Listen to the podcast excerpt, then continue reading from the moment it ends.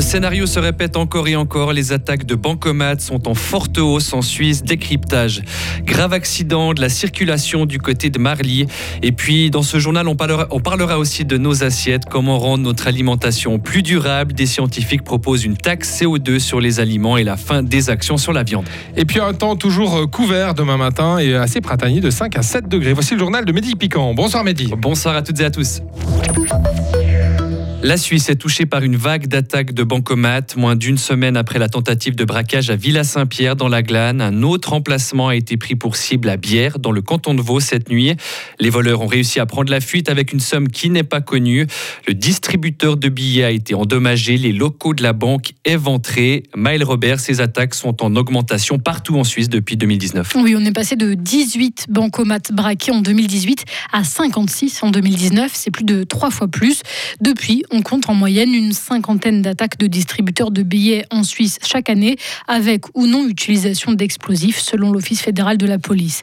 Cette recrudescence est liée à l'apparition de groupes criminels transfrontaliers bien organisés, des malfaiteurs qui repèrent les lieux, planifient leurs actions et commettent souvent des attaques en série, même si ce n'est pas toujours facile de confirmer les liens entre elles, explique encore l'Office fédéral de la police. Exemple, deux brigandages de bancomates recensés le même jour de novembre 2022 à Gumfons dans notre canton, puis dans une commune valaisanne. D'où l'importance de faire circuler les informations rapidement entre cantons. Une task force a ainsi été créée en 2019 pour faciliter la coopération intercantonale dans ce domaine.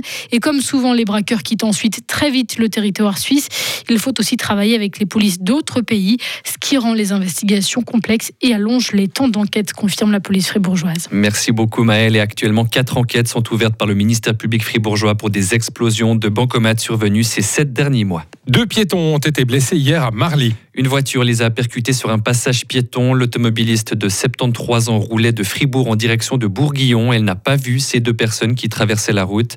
La femme de 74 ans et l'homme de 78 ans ont été blessés et transportés à l'hôpital en ambulance. Une enquête est en cours afin de déterminer les circonstances exactes de l'accident. Un cours d'eau a été pollué à Estavayer. Le lac du Limon s'est déversé dans le ruisseau hier après-midi, le ruisseau des Moulins. Selon les premiers éléments de l'enquête, l'origine de la pollution vient de travaux de nettoyage d'un siphon. L'écosystème a été touché, mais pour l'heure, aucune mort de poisson n'a été constatée. Une enquête est toujours en cours. Et si le steak que vous vous apprêtez à manger ce soir était taxé à l'avenir C'est l'une des pistes envisagées pour rendre notre système alimentaire plus durable. Une quarantaine de scientifiques helvétiques ont proposé aujourd'hui un guide lors d'un sommet à Berne. Les chercheurs proposent d'introduire une taxe CO2 sur les denrées alimentaires ou encore d'interdire les promotions sur la viande. Des mesures qui risquent d'être difficiles à mettre en place dans un parlement où les lobbies agroalimentaires sont très présents en Suisse.